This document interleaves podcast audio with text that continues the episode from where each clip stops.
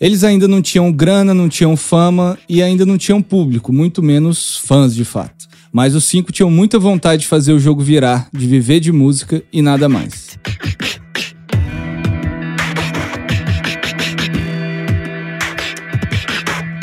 Meu nome é Guilherme Guedes e você está ouvindo Cultura Pop Show, temporada O Errado Que Deu Certo. Nessa primeira temporada, a gente vai entender como o Charlie Brown Jr. continua sendo uma das maiores bandas de rock do Brasil, mesmo 10 anos depois do fim. A segunda demo do Charlie Brown Jr. ainda era cantada em inglês e tinha três músicas: Someone to Call, Rude Boy e Born in the Shit. O som tinha muito mais influência de metal do que o Charlie Brown Jr. que a gente conheceu depois. O Chorão cantava igual ao Phil Anselmo, vocalista do Pantera, e as músicas eram longas, com várias partes instrumentais. Ainda que não fosse suficiente para realizar o sonho, essa demo cumpriu o propósito dela, que era chamar a atenção para a banda, especialmente quando ela chegou às mãos do cara certo. Meu nome é Tadeu Patola, eu sou produtor musical. Em 96 eu conheci o Rick, foi isso, em 96 eu conheci o Rick Bonadio, que ele produziu a minha banda que chamava Lagoa 66. Era uma banda que já tinha acabado, ele ligou para mim me engendrando para voltar com a banda, que a banda era legal, que ele ia conseguir um, um negócio legal pra gente e tal. Então a gente se aventurou de novo com ele, com o Lagoa 66, dentro do estúdio. E nesse meio tempo, o Champion começou a namorar a minha, a minha cunhada, né?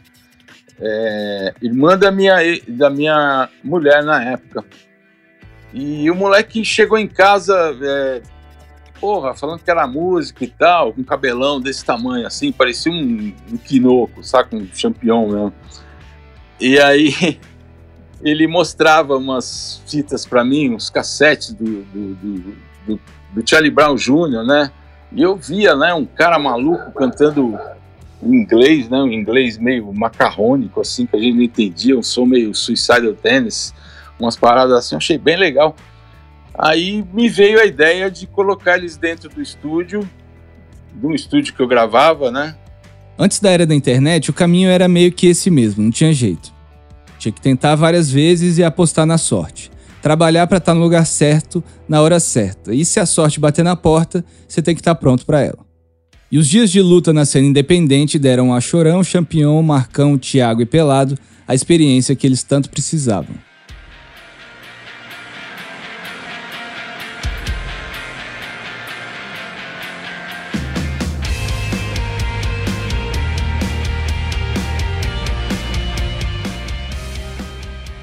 Sem dinheiro, eles juntaram o que tinham para gravar num estúdio profissional em São Paulo, onde eles já tinham gravado umas coisas antes. O Champion vendeu o próprio baixo para pagar a parte dele. Reza a lenda até que ele entregou o um instrumento na mão do novo dono assim que ele terminou de gravar a última faixa.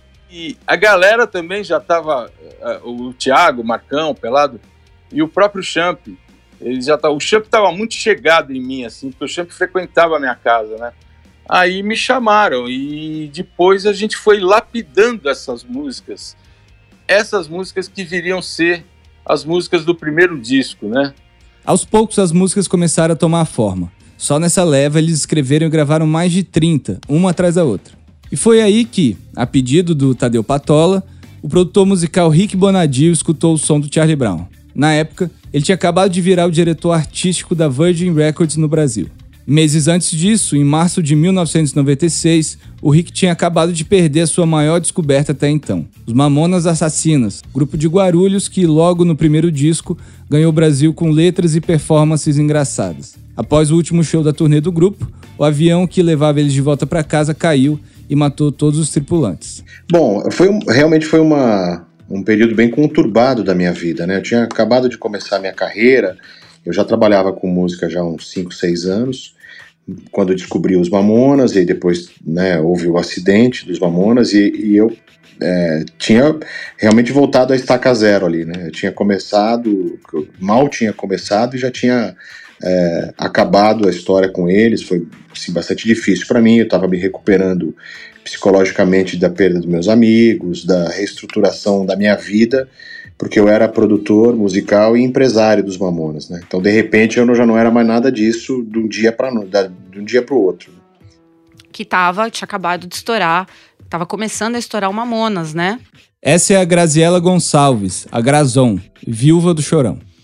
Então, assim, aquele boom do Rick e tal. E o Tadeu falou: não, deixa, vamos fazer uma demo decente para eu poder apresentar para o Rick. Aí foi todo mais uns meses de São Paulo na casa do Tadeu e vamos lá e, e refazer as músicas. O Tadeu também dando o input dele de produtor, ensinando o que, que é uma estrofe A, uma estrofe B, o refrão, é, quais, é, tipo a formulazinha assim de um rock pop, porém sem perder a identidade é, que o Charlie Brown queria trazer, que era essa identidade do litoral, da praia, Santos, mulherada, é, skate, e dentro de um formato um pouquinho mais palatável, vamos colocar assim, mas sem perder o peso da bateria, sem perder o peso da guitarra, os solos, enfim, todo todo todo aquele talento que o Champion trazia no baixo, que era um diferencial bem grande também.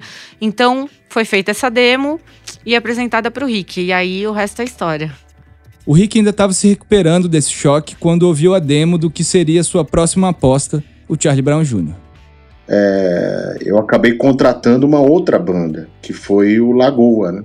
o Lagoa 66, que era uma banda que eu gostava muito desde moleque, já tinha visto alguns shows, já tinha tocado com eles até quando eu, quando eu era músico. E eu tô contando a história do Lagoa porque foi, foi, foi, foi o passo para conhecer o Charlie Brown, né? para conhecer o, a banda e ouvir a demo do Charlie Brown Jr. Então, logo depois disso, o Tadeu, o Tadeu Patola sempre me falava que tinha uma banda, que ele conhecia um garoto de de Santos, que ele queria me mostrar uma demo tal. Na verdade, ele não queria me mostrar, ele, ele queria é, que eu atendesse o cara, porque o cara queria falar comigo. Assim, eu falei, meu, tem um cara, um, um garoto lá de Santos tal, que eu já ouvi, ele tem uma banda legal, as músicas são legais, mas ele quer falar com você. eu falei, manda a demo dele. Ele falou, não, não, ele não quer me dar a demo. Ele quer encontrar você, meu. Puto, o cara é foda. Ele tá enchendo o saco, ele quer te conhecer. Era o chorão, né? E aí, num desses ensaios do Lagoa, para a turnê do Lagoa, eu aluguei o galpão da fábrica, que hoje é o Espaço Unimed aqui em São Paulo, que já foi Espaço das Américas, que é um galpão gigantesco, mas na época não tinha a casa de shows lá, né? Eu tinha alugado esse galpão é, e a gente montou uma estrutura lá, montou um PA, montamos um palco e a gente tava ensaiando Lagoa. E aí eu falei, ah, então fala, fala pra eles virem aí, meu, fala pra eles virem aqui no ensaio. E aí um dia, eu lembro muito bem desse dia, é, chegou a galera, chegou o Chorão, o Champion, o Marcão, o Pelado, o Thiago, eles foram nesse ensaio. E o Chorão falou: pô, meu, eu queria muito te conhecer, queria te entregar essa fita, nossa fita, nossa. Ficou vendendo a banda, né? Mano, nosso som, pô, vê se você curte e tal, pá. No dia 18 de março de 97, a banda assina com a gravadora, com a promessa do primeiro álbum. Na época, um contrato com uma gravadora era o sonho de várias bandas independentes. Para muitas delas, era a única oportunidade de realizar o sonho de viver de música. Para os caras do Charlie Brown não foi diferente, e eles largaram emprego, faculdade, tudo para se dedicar 100% ao Charlie Brown Jr.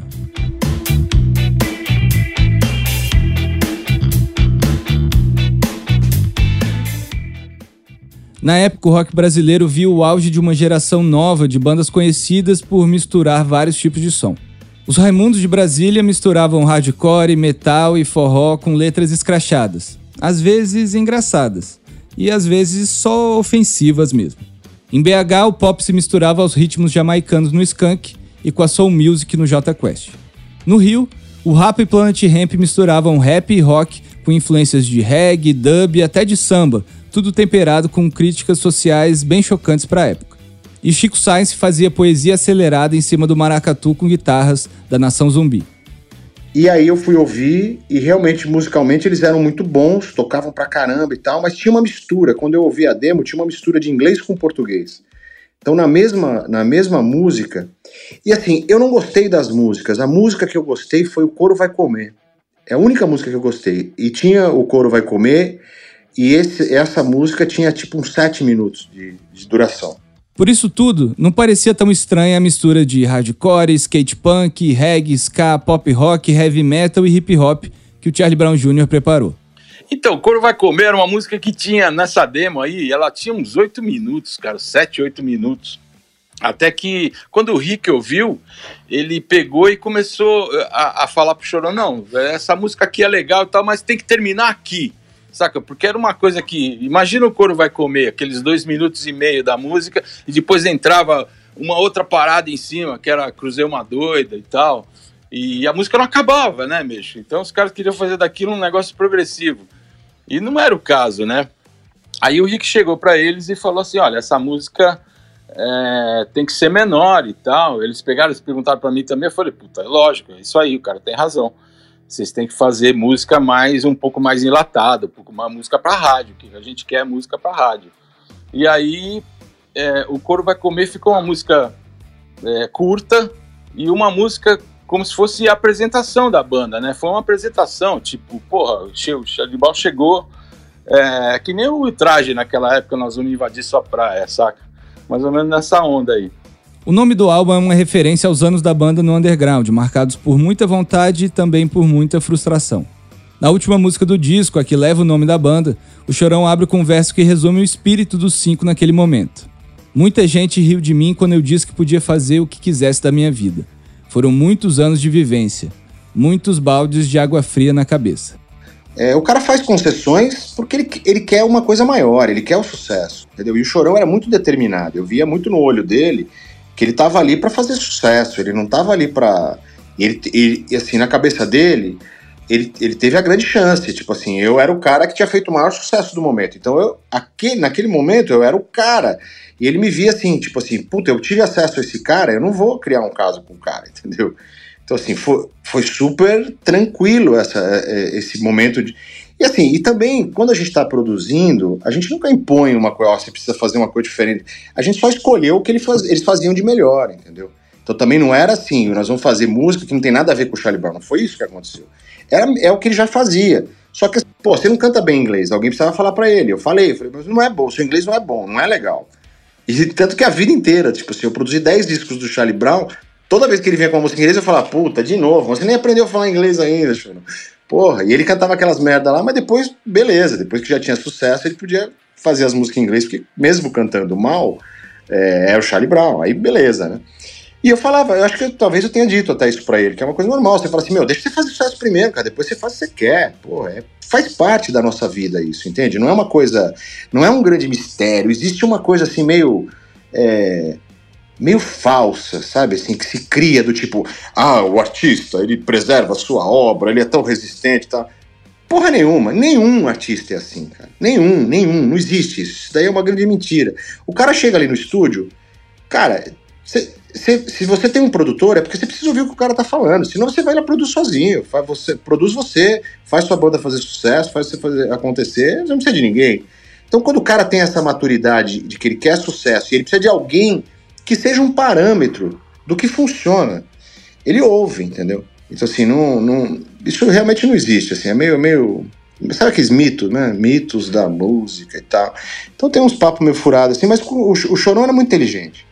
Então, assim, o que, o que bastava pro Chorão fazer o que era preciso era um bom argumento. Sempre foi assim. Com produção assinada por Tadeu Patola e Rick Bonadio, o disco emplacou cinco singles nas rádios e os clipes passando sem parar na TV. Começando com um riff distorcido sobre uma base de ska e uns vocais que só o Chorão sabia fazer, o Coro Vai Comer foi o cartão de visitas do Charlie Brown. Ao longo da música, o Chorão misturou inglês, português e um monte de gírias da galera do skate de Santos, e tudo isso num dialeto que só eles entendiam. Mas nem versos que não davam para entender, tipo Wrong, Back On, Song, Give It Up, Legalize It, foram empecilhos para que a música entrasse na programação da 89 FM, a Rádio Rock de São Paulo o primeiro contato de ouvir foi na 89, né? Ah, vamos lançar uma banda e tal, no teu horário, uma banda legal, de Santos, era uma banda de Santos, assim, né? Agora, a primeira vez que eu vi o Chorão, a, a, e a primeira vez que eu encontrei com o Chorão, a gente já ficou amigo de cara. Essa é a Luca, locutora da 89 FM, a Rádio Rock de São Paulo. Por muitas histórias em comum, por andar no, no mesmo ambiente em Santos, por conhecer um monte de pessoas em comum tinha um cenário ali, né, o Mr. Green, umas bandas que eram, nossa, era um orgulho de Santos, então é, ele conhecia, e a gente falava muito sobre isso. Quando a, a, a, eu toquei a primeira vez o Coro Vai Comer, que foi a primeira música lançada ali do Charlie Brown na rádio, eles estavam numa van que ia espremido, né? E a equipe, banda, todo mundo assim, o, o negócio era uma van para geral. E aí eles estavam ouvindo a rádio, eu falei, ah, agora vamos rolar aqui uma banda nova, tal, não sei o quê, de Santos, Charlie Brown Jr., o coro vai comer, sabe assim? eles falaram que eles estavam na van, eles, ah, estamos tocando 89. Então, nossa, até hoje, assim, o um negócio que arrepia. É demais é, lembrar dessas histórias. Nem todas as rádios aceitavam rock na programação. Para entrar no repertório da Jovem Pan, que na época tocava principalmente música eletrônica, o Rick fez um remix poperô de O Coro Vai Comer, sem nem falar com a banda antes. Era o auge da música eletrônica poperô, né, do house music e tal. Tinha aquela gravadora Paradox que dominava. E a Jovem Pan era junto com a 89, ainda a gente não tinha Mix FM. Junto com a 89, as rádios mais fortes do segmento pop, do segmento jovem, vamos dizer assim, né? E o Charlie Brown Jr. já tocava na 89 FM, ia muito bem, era sucesso, tocava no Rio de Janeiro, na Rádio Cidade, era um puta sucesso. Que também tem uma história engraçada, que eu lembro que quando eu mostrei a música lá no Rio de Janeiro, o, o diretor da rádio da, da Rádio Cidade do Rio de Janeiro falou para mim assim, Rick, essa música aí vai ter que fazer uma versão, meu irmão. falei, versão? O que, que você quer que muda aí? O que, que vai ser? Você quer que baixe as guitarras? O que vai ser? Ele falou, não, você vai ter que tirar esse meu aí, porque meu aqui no Rio de Janeiro não vai dar certo. Meu, tu não sabe o que, que aconteceu? Eu falei, não, tem nada a ver, meu. Porra, Eduardo, Eduardo Andrews. Eu falei, pô, Eduardo, pô, vamos fazer uma coisa, meu. Não vai dar rejeição isso aí, te garanto. Vamos testar. Testa aí, meu. Toca aí uns dois, três dias. Se nem começar a xingar, eu faço, mas vamos testar. E aí ele começou a tocar e não deu rejeição nenhuma. A música virou a música mais pedida em um dia na rádio. Já era a música mais pedida. Então o preconceito estava meio na cabeça dele. Em São Paulo, eu precisava tocar na Jovem Pan para tornar o Charlie Brown uh, um sucesso nacional, porque era, era, era rádio de rede, né? A, a, Jovem Pan na época era a única rede de rádios que levaria o Charlie Brown para o Brasil inteiro. E não dava para tocar na Jovem Pan uma coisa tão rock. Não dava, porque era uma rádio de música dance, de eletrônica. Aí eu fiz um remix, eu mesmo fiz um remix, botei o nome de um DJ qualquer lá, não lembro na época como que eu fiz, apresentei na Jovem Pan, os caras falaram, ah, ah, acho que dá, vamos tentar, vamos ver se é a mesma coisa, vamos tentar assim, ver se dá certo. Começaram a tocar e a música fez um puta sucesso. Mas o Chorão não sabia, ele só viu depois. Aí eu lembro, eu lembro da ligação, ele me ligou, pô, Rick, você fudeu tudo com a minha música, meu, eu não posso, os caras vão me, vão me queimar, meu, porra, eu não faço esse som, os caras vão vamos me zoar, vamos não sei o quê. Tá, falei, calma, não vai dar certo, vai dar certo, calma, confia, vai dar certo. E aí depois passou uns dois, três meses, a música virou um sucesso tão grande que felizmente deu certo. e além do rádio, o grupo também contava com a ajuda da MTV e outros canais de TV. Ainda em 97, o programa Livre do SBT foi o primeiro a reconhecer o potencial da banda. O apresentador era o Serginho Groisman, que ainda receberia o Charlie Brown em muitos episódios do programa Livre e depois na Globo, do Altas Horas. Marcão, Champignon, Pelado, Tadeu, Charlie Brown. No programa, a banda tocou três músicas, entre elas O Coro Vai Comer e Tudo Que Ela Gosta de Escutar. Mas o principal destaque foi a segunda música que eles tocaram, um rock romântico que seria o quarto single do primeiro álbum. Um sucesso absoluto que pegou tanto a banda quanto os produtores de surpresa.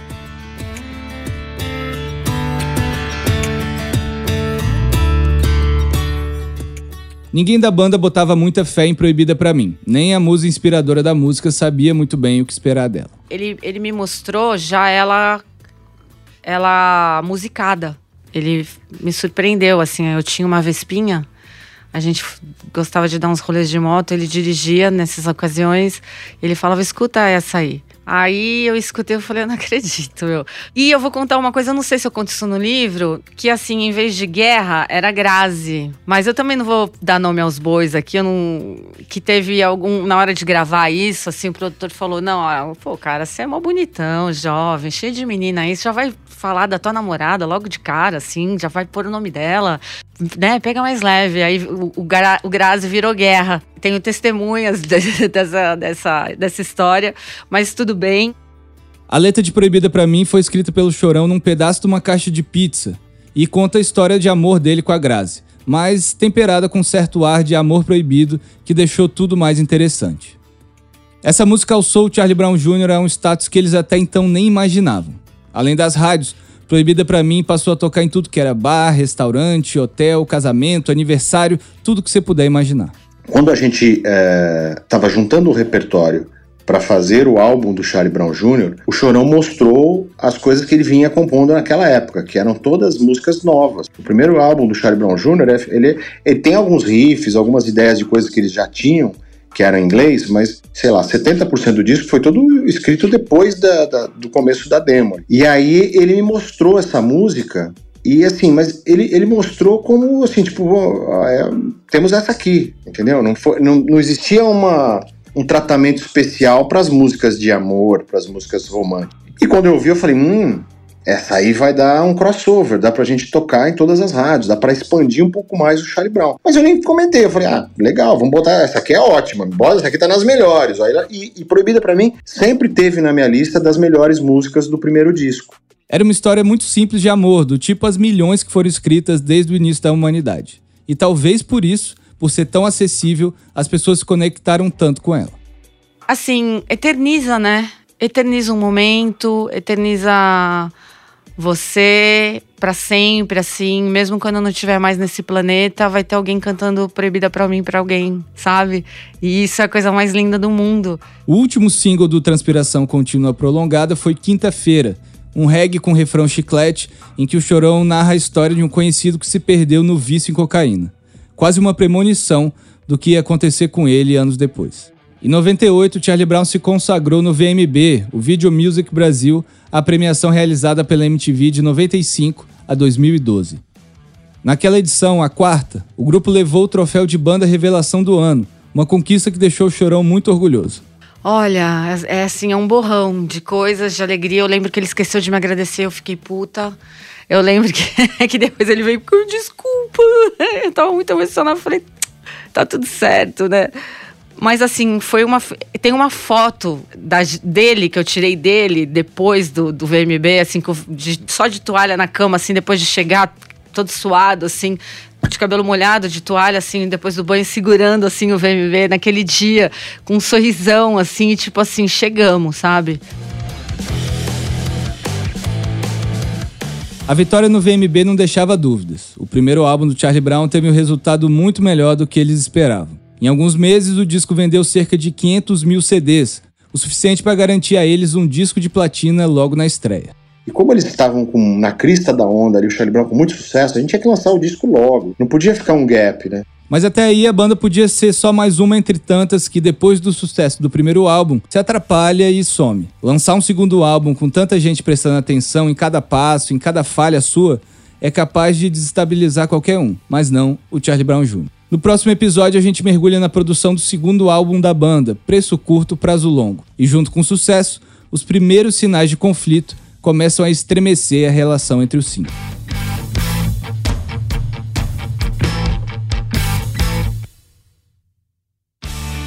O Cultura Pop Show Podcast é um podcast original do Globoplay.